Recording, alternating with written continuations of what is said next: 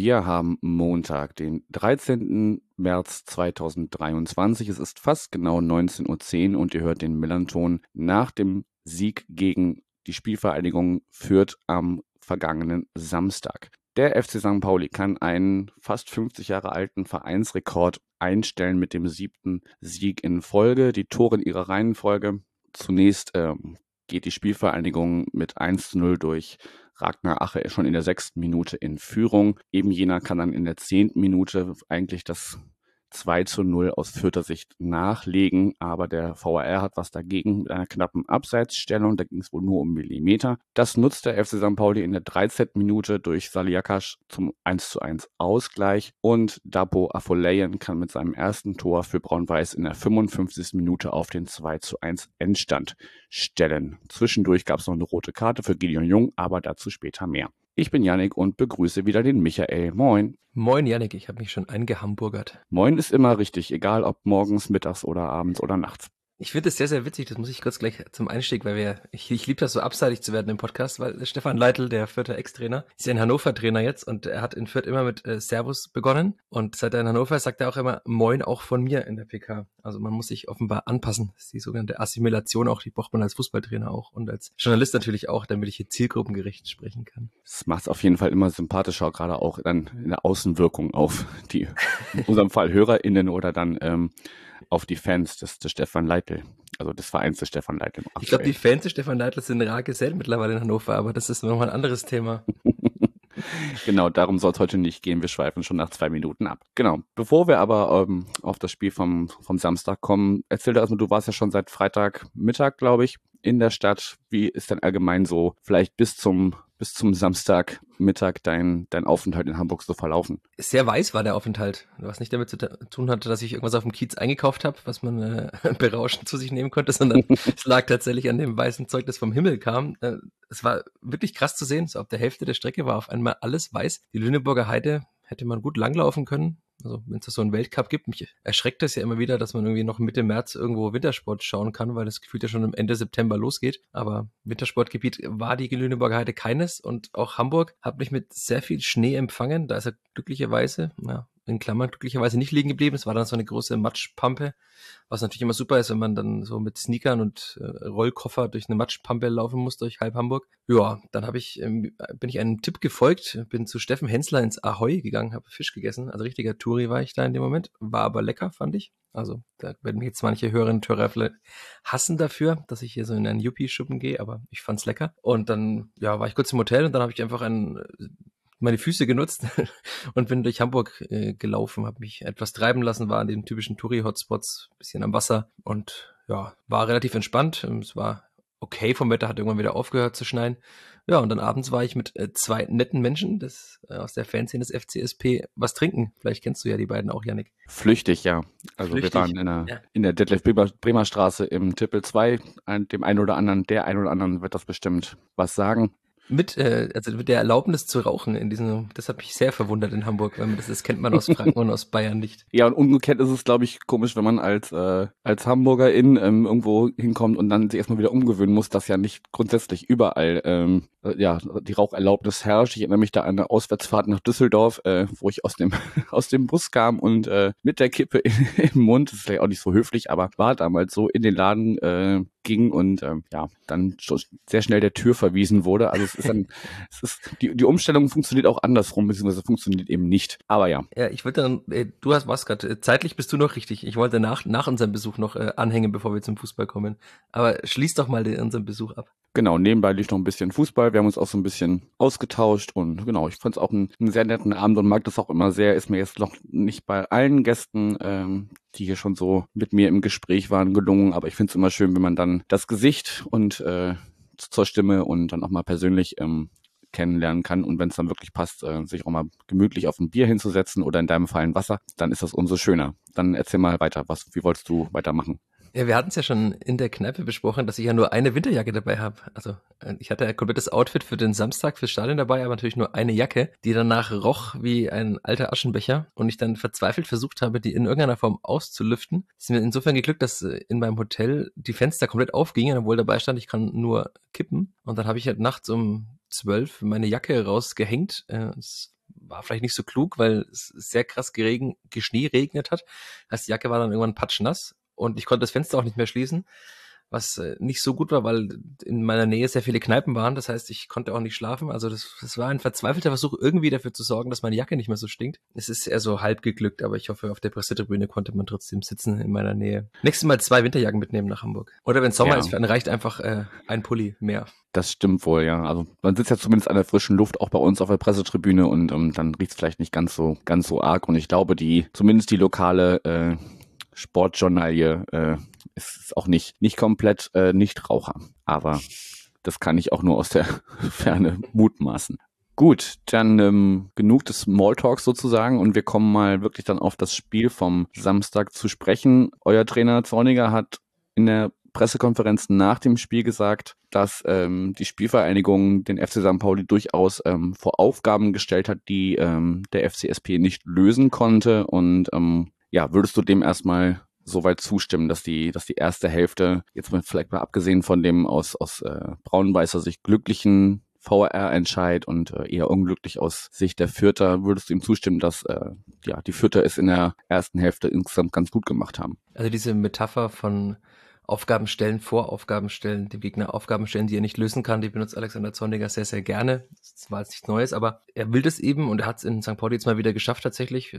Yannick hatte, äh, Yannick sagte schon, Tim hatte in der PK dann ja auch nachgefragt, äh, wie das denn gelungen sei. Also es, man hat das von der Haupttribüne sehr gut gesehen, dass der Linksverteidiger alias linker Schiedenspieler Marco John im Spielaufbau sehr oft in die Mitte gezogen ist, weil man das Zentrum überladen wollte und es, man hat sich auch öfter mal über links durchkombiniert, unter anderem also das 1 zu 0 ist, oder 0-1 ist ja über die linke Seite gefallen, zwar zwar nach einer Ecke, aber ist eben über links gefallen. Später nochmal eine, gab es eine größere Chance von Tobias Raschel, der freistehend am Tor vorbeigeschossen hat. Das ist auch über links entstanden. Also es ist schon gelungen, dadurch, dass man eben einen Spieler aus dieser Dreier-Fünfer-Kette, also den Linksaußen, immer ins Zentrum gezogen hat, dass man da eben mehr Menschen hatte, die spielen konnten. Und das hat den FC St. Paul tatsächlich vor einige Probleme gestellt. Ich, ich hätte gerne das Spiel gesehen, wenn es nach 10 Minuten 0-2 gestanden hätte. Du sagtest gerade, der VAR hat entschieden, dass Ragnar Ache, also er hat nicht entschieden, er hat es bewiesen, dass Ragnar Ache minimal im Abseits stand bei diesem 0 zu 2. Aber das hätte ich natürlich gerne gesehen, was aus vierter Sicht, vor allem jetzt nach einem nicht so guten Phase, man hat ja jetzt, es war am Ende dann die vierte Auslandsniederlage in Folge. Das hat man jetzt da nicht gesehen, fand ich, dass da eine Mannschaft spielt, die zuvor drei Auswärtsspiele in Folge verloren hatte und die auch zuletzt zu Hause nicht gewonnen hatte, also die insgesamt mit nur zwei Siegen in die Rückrunde gestartet war. Es sah schon gut aus, sah sehr gut aus und klar, 0-2 hätte stehen können. Es hätte dann durch Tobias Raschel auch wieder 1-2 stehen können. Also es wäre alles drin gewesen. Und ich glaube auch, dass in der zweiten Halbzeit sehr vieles drin gewesen wäre für Fürth, wenn nicht, wie du schon angesprochen hattest, Gideon Jung, der natürlich nicht aus Hamburg äh, kommt, wie Alexander Zornig in der PK sagte, aber sieben Jahre beim HSV gespielt hat, äh, nicht eine, naja, nicht so kluge Aktion gebracht hätte und deswegen vom Platz gefliegt. Also das, das war schon wirklich spielentscheidend aus Fürth, dass ich dann 45 Minuten lang gegen den FC St. Pauli der den Rückenwind aus sechs Siegen in Folge hatte, war es natürlich extrem schwierig zu spielen.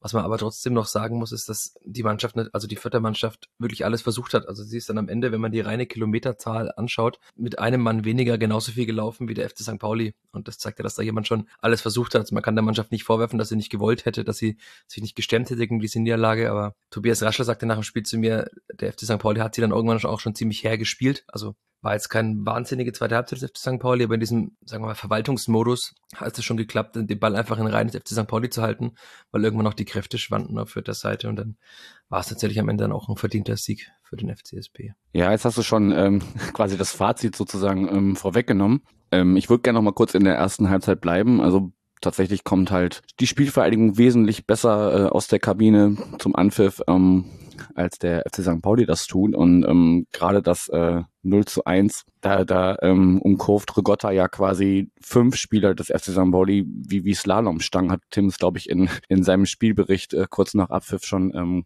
thematisiert oder angesprochen oder, oder genannt. Da habe ich so gedacht, okay, was, was, ist, was ist da los? Wie kann der da so einfach durchkommen und niemand hat irgendwie die Möglichkeit, ihn da auch nur annähernd vom Ball zu trennen. Das, das sah gar nicht mal so gut aus und ähm, Also aus vierter ja. Sah es gut aus, ja. Das, das glaube ich dir wohl. ähm, und dann fällt kurz danach das vermeintliche äh, 0 zu 2. Und ähm, was vielleicht der Unterschied ist zu zur Hinrunde, jetzt so auch aus, aus Fansicht, ähm, ein Kumpel von mir, der neben mir auf der Südkurve stand, äh, oder in der Südkurve stand, sagte dann ja, oder im, im Nachgang dann, ja, ich auch bei dem 0 zu 2 habe ich noch, noch nicht dran geglaubt, dass das hier verloren ist. Und das ist vielleicht so ein Spirit, den hat ja dann auch äh, Fabian Hürzler angesprochen, dass eben seine Mannschaft gerade nach diesem ähm, dann doch nicht gegebenen 0 zu 2 sich nochmal aufgerafft hat und nochmal ähm, dann ja auch entsprechend zurückgekommen ist. Also dass da vor allem es jetzt am, am letzten Samstag eine Frage der Mentalität war und jetzt nicht gerade äh, des schönen Fußballspiels, wie er es glaube ich nannte, sondern ähm, vor allem der Mentalität des sich Zusammenraufens und äh, ja die Aufgabe annehmen. Und dann spielt ihr natürlich, hast du ja auch schon gesagt, in die Karten, dass äh, Gideon, Gideon Jung da, ähm, ich glaube, äh, Zorniger hat einen Bärendienst genannt, ähm, seinem Team erweist. Und ähm, du hast ja auch auf der PK eine, eine Nachfrage gestellt. Ich weiß nicht, ob es da mittlerweile schon neue Erkenntnisse gibt. Ähm, ihr hattet das, glaube ich, mit äh, Asta. Ja, Asta vor zwei Wochen in Kaiserslautern, genau. Also ich, ich wollte noch mal nachfragen, weil es war halt schon auffällig, weil also es war vor zwei Wochen, hat Asta wegen eines Schubsers und wegen eines Foulspiels nach 30 Minuten schon gelb-rot gesehen. Da war Zorniger sehr erbosen, hat es dann auch, also ich hatte ihn damals gefragt, was denn, was er sich dachte in dem Moment, als äh, Asta nach einer halben Stunde vom Platz flog. Und dann sagte er eben, das wäre ein Bärendienst gewesen und das würde richtig teuer für den Spieler, auch teurer als jeder Strafenkatalog es womöglich vorsieht. Und deswegen hatte ich nochmal kurz nachgefragt, aber ich kam noch gar nicht zum Ende. Ich wollte meine Gedanken noch sortieren. Dann hat Sonniger ja schon geantwortet und sagte, dass es für ihn genauso ein Bärendienst sei. Also die PK. Also ist, glaube ich, für alle empfehlenswert und ich allgemein sind PKs mit Alexander Zorniger, habe mir auch in den Reaktionen der Hamburger Journalisten gemerkt, sind schon für sehr viele Menschen sehr aufheiternd, weil er nicht nur in Phrasen spricht, sondern auch sehr offen und ähm, vielleicht manchmal für manchen auch zu offen und zu kritisch auch über seine eigenen Spieler spricht. Aber das war schon sehr erhellend, ja. Und klar, also das, das darf Gideon Jung in dem Moment nicht passieren. Und ist bitter, weil Gideon Jung, den ja mancher tatsächlich in Hamburg noch als, also mehr, hat Gideon Jung damals mir erzählt, dass er von vielen so als der Sündenbock hingestellt wurde für den verpassten Wiederaufstieg damals am HSV mal. Und äh, es gab mit Sicherheit Leute, die das gegönnt haben, diesen Fehler dort zu machen, aber es ist bitter für ihn, weil er in Fürth wirklich in den letzten Wochen so der stabilste Innenverteidiger war. Ja, gut, ich meine, da Fehler von äh, Ex-HSVern, ähm, da rennt man bei uns natürlich äh, offene Türen ein. Ähm, auch hier, ähm, na, Rick van Drongelen, der jetzt äh, für Hansa Rostock spielt, der ist da auch immer ja gerne als äh, zwölfter Mann sozusagen auf unserer Seite gesehen sozusagen. Ja, aber wie du schon sagst, es war natürlich im Endeffekt, und das hat ja auch Zorniger so gesehen, ähm, doch spielentscheidend, dass ihr dann ähm, den äh, Winterneuzugang, den einzigen Winterneuzugang hatten wir ja im Vorgespräch angesprochen. Lukas Petkov musste dann runter und äh, Michalski ist für ihn gekommen, um einfach hinten besser zu stehen und, und, und kompakter zu stehen. Ihr habt dann nach dem, nach dem Halb, nach der Halbzeit äh, mit einem 5-3-1 gegen den Ball gestanden und im späteren Verlauf ähm, auf ein äh, 4-3-2, meine ich mich zu erinnern, hätte genau. Tim äh, analysiert, um dann nochmal Druck zu machen. Und es gab ja auch noch durchaus die eine oder andere Chance. Und ähm, ja, wenn man jetzt so, um nochmal auf die braun-weiße äh, Fanbrille zu kommen, wenn man da jetzt so die, die Fansicht auf den Tribünen ähm, gegenüber dem der, der Sicht ähm, unseres Trainers äh, gegenüberstellt, mir wäre es schon lieber gewesen, sie hätten einfach noch ein 3, 3 zu 1 gemacht. Einfach damit man da ähm, nicht bis zum Schluss zittern muss. Wobei ähm, auch da, das hatte ähm, Tim auch in seiner Analyse, dass einfach unsere Verteidigung mittlerweile sowas von sicher steht. Ich hatte auch einen Tweet, ich weiß gar nicht mehr, welcher User das war, aber oder Userin, aber dass irgendwie jetzt der der äh, andere äh, Verein hier aus der Stadt sich ähm, gestern vier Tore gefangen hat und wir haben einfach nur drei Gegentore in sieben Spielen. Das äh, fand ich eine sehr schöne Gegenüberstellung und spricht ja auch dafür, dass wir vor allem defensiv ähm, ja das trotzdem gut gut über die Bühne bringen könnten. Aber für mein Nervenkostüm wäre es schon angenehmer gewesen, ähm, ja, wenn zum Beispiel Hartl, der hat ja eine, eine große, große Chance, glaube ich. Ähm, Baccarada ja auch noch mal kurz nach dem ja. 2-1 schon. Also es, es ja. gab diese Möglichkeiten ja auf jeden Fall. Also ich hatte in meinem Spieltext auch in direkt im Spielbericht, der nach dem Spiel online ging, geschrieben, dass die vierte Abwehr so ein bisschen wie Kinder beim Freischwimmerabzeichen da geschwommen sind in dem Zeitraum. Also das Tor ist ja gefallen, hat er, also über, das, über dieses 2-1 für den FCSB haben wir jetzt gar nicht gesprochen, aber Michalski hätte ja gerne, oder war der Wunsch, dass Michalski da hinten wieder etwas mehr Stabilität reinbringt, dass man eben weiterhin mit dieser Dreierkette spielen kann. Auch mit einer Dreierkette, die in der Hinrunde dreimal zu null gespielt hatte in den ersten drei Spielen von Zorniger, unter anderem gegen den HSV auch, kein Gegentor bekommen hatte. Und das sah jetzt nicht so souverän aus, würde ich mal sagen, vor diesem 2 zu 1. Also war das Kopfballduell, das Haddad, ich glaube, gegen Daschner äh, sogar noch gewinnt aber dann klärt er in den freien Raum rein und Michalski denkt sich, also entweder dachte er, wäre noch auf der Bank oder dachte sich, naja, wäre auch schön, wenn der FCSP mal wieder ein Tor schießen könnte. Also das war eine ganz seltsame Situation und ich kann es mir bis jetzt nicht erklären, was er da gemacht hat. Also er hätte einfach zum Ball gehen und können und ihn wegschlagen können. Stattdessen hat, ich muss den Namen immer wieder, äh, er heißt Dapo, ne? Dapo Afolayan heißt er. Ola Dapo. Ola Dapo, wir sagen einfach Dapo und, und ich habe mir jetzt an, angewöhnt, Afolayan zu sagen. Dapo Afolayan, äh, der durfte tatsächlich dann sehr frei zum Abschluss kommen. Also das war so ein kleines Geschenk vielleicht für sein erstes Zweitligator. Auf das wir die anderen Vierter sehr gerne verzichtet hätten, weil das natürlich dann nochmal schwieriger ist. Also wenn dieses Spiel länger unentschieden steht, geht natürlich nochmal mehr. Und die einzige Chance, die du jetzt angesprochen hattest aus Vierter Sicht, war ja tatsächlich auch noch während dieses 5-3-2, kurz nach der Pause von Ragnar Ache, nach einem individuellen Fehler in der Abwehr des FCSP. Aber so viel mehr ist danach ja auch nicht mehr passiert an klaren Chancen. Also da hat man dann schon gemerkt, dass die Kräfte schwanden auf Vierter Seite.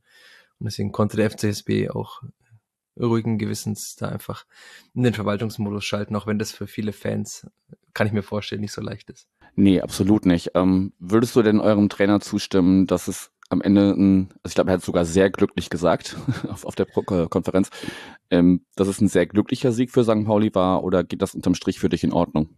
Also nach, nach 94 oder 93 Minuten, die es waren, ich glaube 94 waren es ja am Ende, da geht das für mich das schon in Ordnung. Aber nach der ersten Halbzeit würde ich jetzt schon sagen glücklich. Also weil wenn Fürth 2-0 führt, auch was ich, was mir ein bisschen zu kurz kam noch bei, in vielen Betrachtungen ist, äh, also Leert Packerada ist ja nachgewiesenermaßen einer der besten Zweitliga-Außenverteidiger. Und wie er dort aussah in dem Duell mit Simon Asta, wo sich manche hier wunderte, warum der in Fürth spielt, also Tim zum Beispiel, warum der spielt und nicht Marco Mayhöfer. Ich glaube, in dem Spiel hat man gesehen, warum Simon Asta derzeit in Fürth spielt und wo man mit Mayhöfer einen, auch einen, einen der besten Zweitliga-Außenverteidiger hat. Also das sah schon sehr gut aus und wenn es da 2-0 steht und man dieses Tor eben nicht kassiert, was danach fällt, und es gab ja weitere Möglichkeiten, also wenn es zur Pause 0-2 steht, dann bin ich mir sicher, dass Fürth dieses Spiel gewinnt weil es ja auch, also in, in Gleichzahl immer einschränkend dazu gesagt. Insofern war es schon glücklich, fand ich, also weil wenn es 2 zu 0 steht, man hat dann schon auch gemerkt, dass so gewisse Unzufriedenheit auf den Rängen da war, dass auch eine Ruhe eingekehrt ist, fand ich. Es war relativ still in dem Moment. Und erst durch diese VR-Entscheidung ist dann wie das Millantor aufgewacht, weil dann von der Gegengerade kam mir ein sehr lautes äh, St. Pauli entgegen. Und das war so für mich, also dieses Abseitstor, das nicht gegeben wurde und dann die roten Karte waren so für mich die zwei Wendepunkte dieses Spiels. Und wenn es die nicht gegeben hätte, glaube ich, hätte Fürth da schon gut was mitnehmen können. Und ja, das ist halt dann so, wenn eine Mannschaft halt sechs Spiele in Folge gewinnt, dann schüttelt sie auch sowas ab, hat man ja gesehen. Und das hat ja eigentlich gar nichts ausgemacht. Ist schon auch stark, aber also glücklich würde ich schon sagen, in Anbetracht der Geschehnisse, die es davor gab, aber jetzt dann, wenn man es mit der zweiten Halbzeit in vierter Unterzahl sieht, war schon auch okay so. Okay, ja, ich glaube auch, also wie du es schon äh, angedeutet hast, wenn du einfach äh, aus einer ungeschlagenen Serie im, im Kalenderjahr 2023 kommst, dann ja, hast du vielleicht auch einfach das, das Spielglück oder auch Spielentscheidungen einfach auf, auf deiner Seite. Und ähm, ja, man kann jetzt viel spekulieren, was gewesen wäre, wenn äh, Gideon Jung noch auf dem Platz äh, hätte bleiben dürfen und äh, Petkov nicht hätte ausgewechselt werden müssen, um eben die Formation umzustellen auf dieses äh, besagte 5-3-1. Aber das ist natürlich jetzt auch müßig.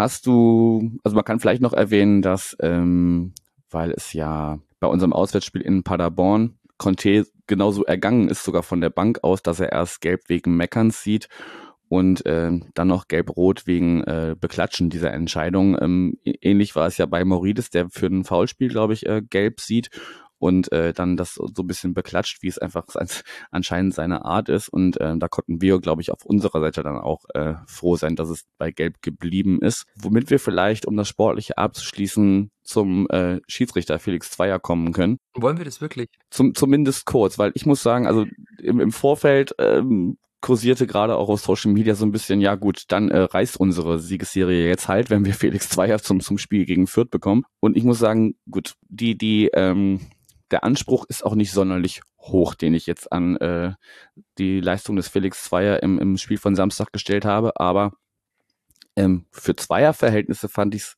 in Ordnung. So, bewusst zu sagen, ne, die Messlatte lag auch nicht sonderlich hoch. Ganz einfach, weil ähm, ja, er, er schon das zweite Mal in dieser Saison ähm, für, äh, ge, ja, für gegen unser Spiel gepfiffen, sagen wir einfach mal, äh, gepfiffen hat.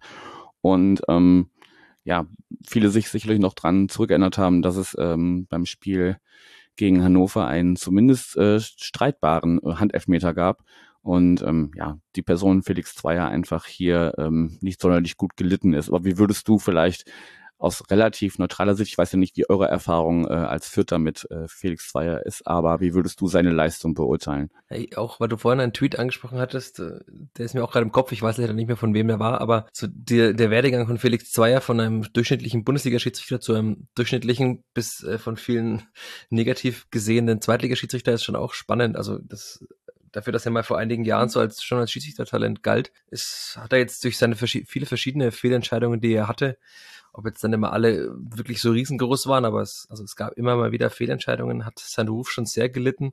Wobei ich auch sagen muss, dass der genere die generelle, sagen wir, der Leistungsstand des deutschen Schiedsrichterwesens schon sehr niedrig ist, finde ich. Also es gibt immer wieder Ausreißer, gibt wieder gute Schiedsrichter, aber bitter ist Fürther sich, dass zum Beispiel Dennis Eitekin der Fürther Spiele nie pfeift, weil er hier aus der Gegend kommt. Mm, da hatten wir es am Freitagabend auch von, ne? Genau, ja. Und äh, ja, also eigentlich muss er da das Gelb-Rot geben. Das wurde jetzt nachher nicht mehr groß thematisiert, äh, weil andere Dinge das eben überlagert haben, aber also das muss er eigentlich sehen und äh, also ich habe mir die Szene noch ein bisschen nochmal angeschaut mit Gideon Jung. Ja, klar, äh, aber ein anderer Schiedsrichter hätte womöglich auch gesagt, äh, Daschner schiebt auch ein bisschen mit. Aber er hat eben auch gleich sofort auf äh, Rot entschieden und man kann es auch geben, aber es passte so ein bisschen in so ein Bild. Ich, ich find, fand ihn in dem Spiel jetzt gar nicht mal so schlecht generell, aber äh, ich bin jetzt kein Fan von äh, Felix Zweier und ich ich möchte auch nicht mal gerne über Schiedsrichter reden. Klar, es ist ein undankbarer Job und man kann eigentlich nur alles falsch machen, aber es ist schon so, dass deutsche Schiedsrichter in letzter Zeit sehr vieles falsch machen. Auch in Fürth, also wie oft sie da Dinge nicht gesehen haben, also das Abseits von Ache jetzt auf St. Pauli. Das konnte er wahrscheinlich nicht sehen, weil es eine Fußspitze nur war oder der Linienrichter nicht, aber es gab, gab Fürther Spiele in, der letzten, in den letzten Wochen, da gab es teilweise zwei Meter Abseitsentscheidungen und das hat der Linienrichter nicht gesehen. Also diese abnehmende Qualität finde ich schon wirklich hart und ich weiß nicht, woran das liegt. Also ob man zu früh Leute befördert, ob der VAR da die Entscheidungshoheit dem Schiedsrichter auf den Platz nimmt. Aber das ist, also Felix Zweier ist also einer der bekanntesten Namen, aber da ist er einer in einer Reihe vieler Schiedsrichter, die jetzt meist sehr durchwachsen pfeifen, finde ich. Da würde ich dir auf jeden Fall zustimmen und also gut, aber er überragt natürlich ähm, gerade in den Diskussionen unter, unter Fans dann, dann doch schon äh, die Negativ, also er, er ist so in den Negativ Top 3, würde ich sagen. Und tatsächlich, also hätte er die, die rote Karte nicht gegeben, hätte er natürlich bei uns auch wieder seinen Ruf äh, auf negative Art und Weise bestätigt, weil ähm, ja, natürlich kann man sagen, er ist da mit, mit Daschner im, im, im Ringkampf so ein bisschen, aber er, er bringt ihn ja ein, schon eindeutig zu Boden und ähm, er drückt halt auch leicht Daschner, aber gut, es ist, man braucht da nicht aus Fürther sich beschweren. Das ist eine rote Karte, die man geben kann. Mhm. Und insofern, das war einfach unklug, sagen wir es mal so, von Gideon Jung. Aber ja.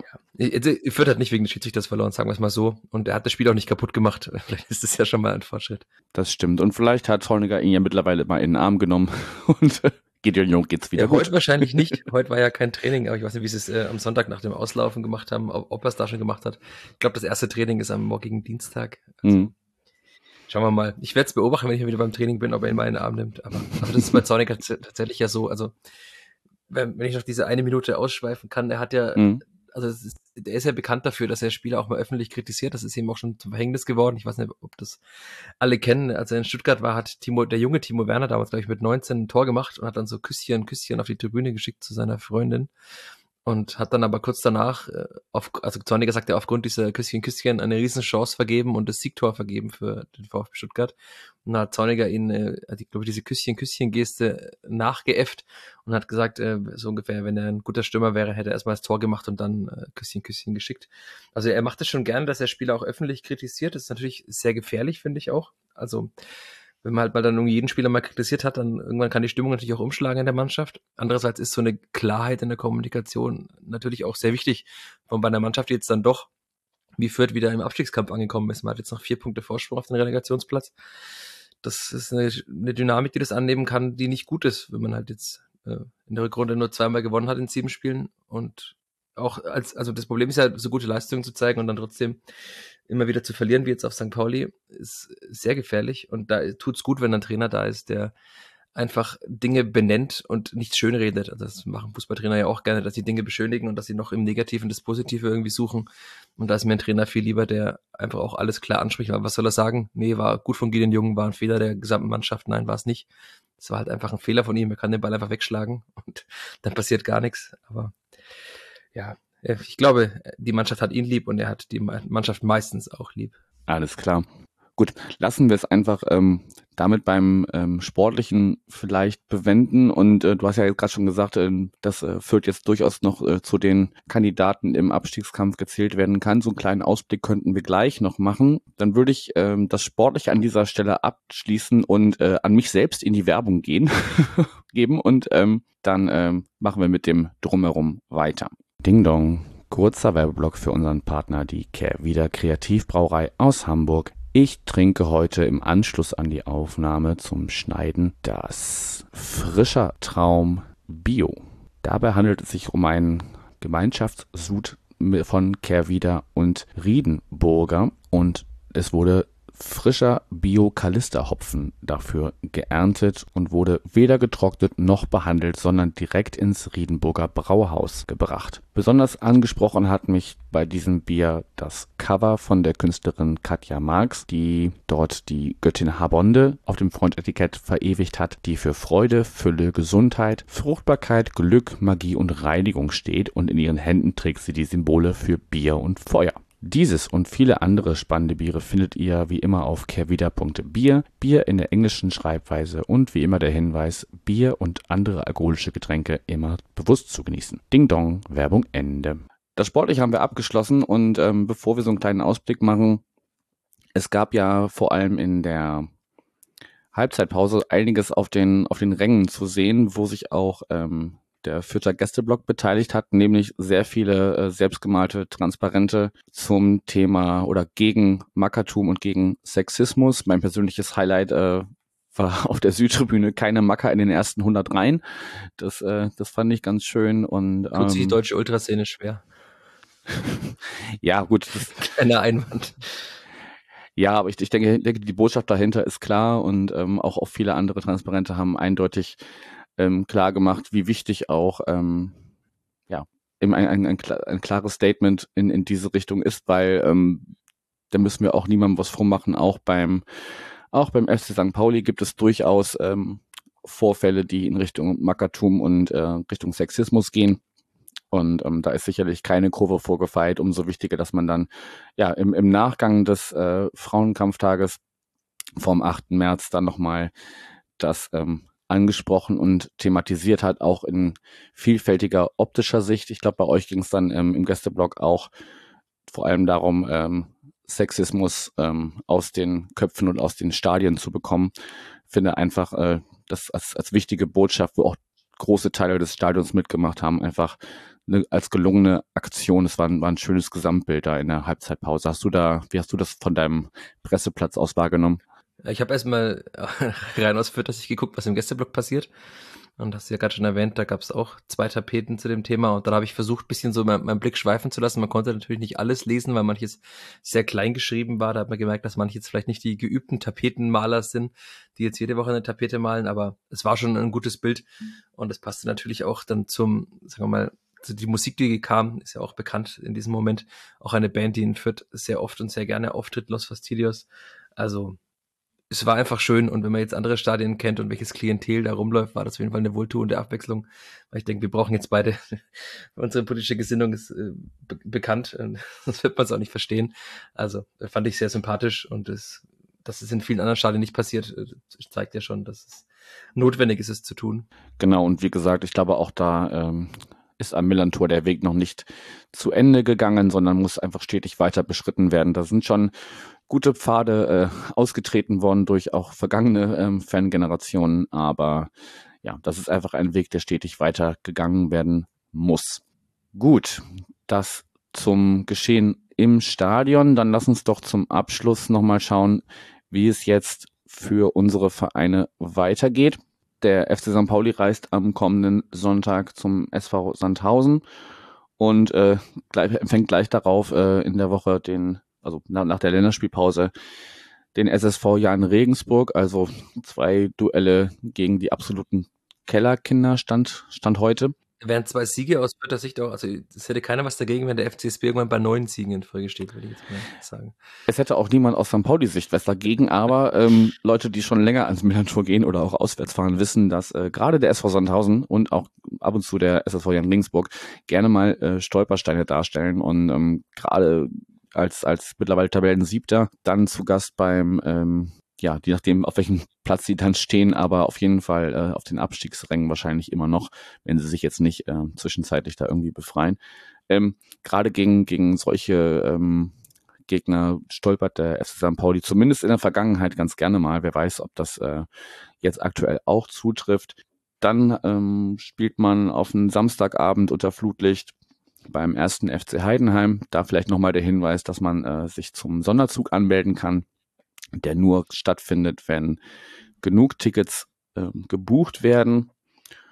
Dann empfängt man Eintracht Braunschweig und dann ähm, wartet das Derby im Volkspark. Wie geht's für die Spielvereinigung Fürth weiter?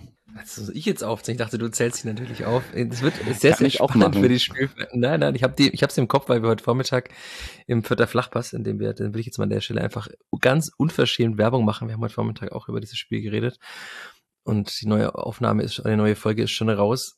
Es wird für Fürth jetzt sehr, sehr spannend. Ich habe vorhin schon erwähnt, man hat jetzt sieben Punkte in sieben Spielen nur geholt. Und man spielt jetzt gegen den ersten FC Magdeburg, der die Spielvereinigung sogar in der Tabelle überholt hat. Das heißt, es wird ein extrem wichtiges Heimspiel, das man eigentlich gewinnen muss.